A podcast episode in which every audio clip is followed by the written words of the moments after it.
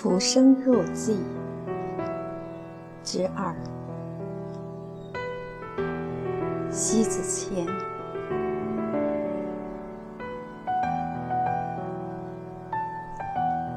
一，在劫难逃的不幸，没有人能阻挡得了。你不必抱怨，也不必逢人诉苦，这样会给人内心的讥笑。有些人表面上以劝慰的方式来对他情绪不受干扰的一种解围。这个人生。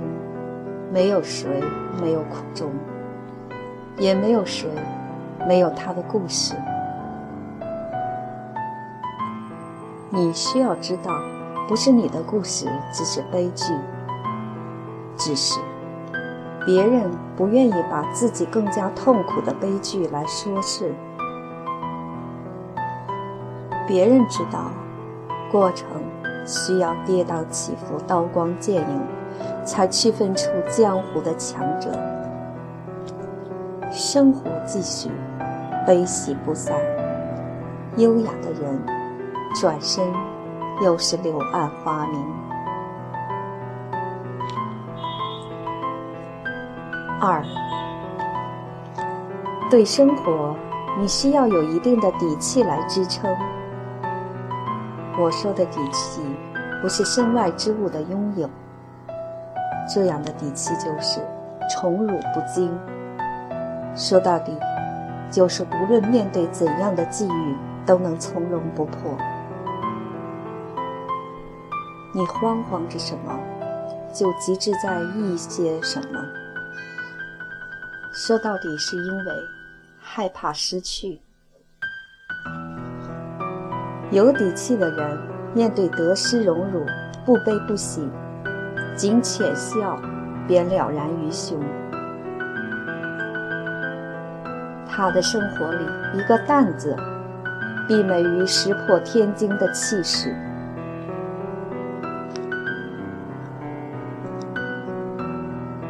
三，若即若离，相亲不近，没有谁与谁好到一塌糊涂。然后能持久甚欢下去，亲而有间，看似疏离又是亲近。心与心桥梁的维系，一定是双方走得欢快舒畅。太了解或不了解都不好。太了解了，人家不愿让你看透。你不必非得把别人了解到体无完肤。不了解，就不能让心完全坦实。不坦实的交往，难以建立彼此间关系。了解太多或不够了解，介于中间甚好。这样的交往能持久。持久之处在于，忘不了，也少不了。世界有你在。他就会在。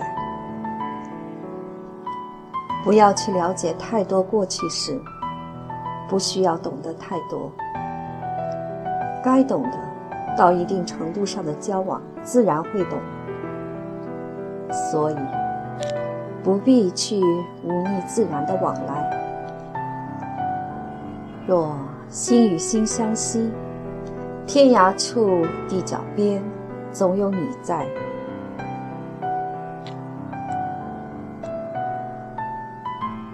四，生活就是休息参半的结合体。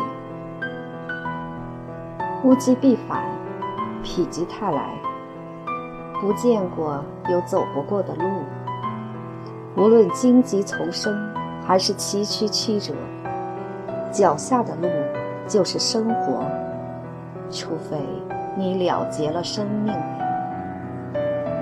生来活下去。并非简单，不简单的生活，才让你彻底去追求简单生活。忧与喜过后，你安静了，不吵了，淡泊了，身心就能超然物外了。此时，平和才是你最需要简单的活法。无畏攀比，无视诱惑，你才能处在汹涌暗流的世界之上，活成一朵睡莲。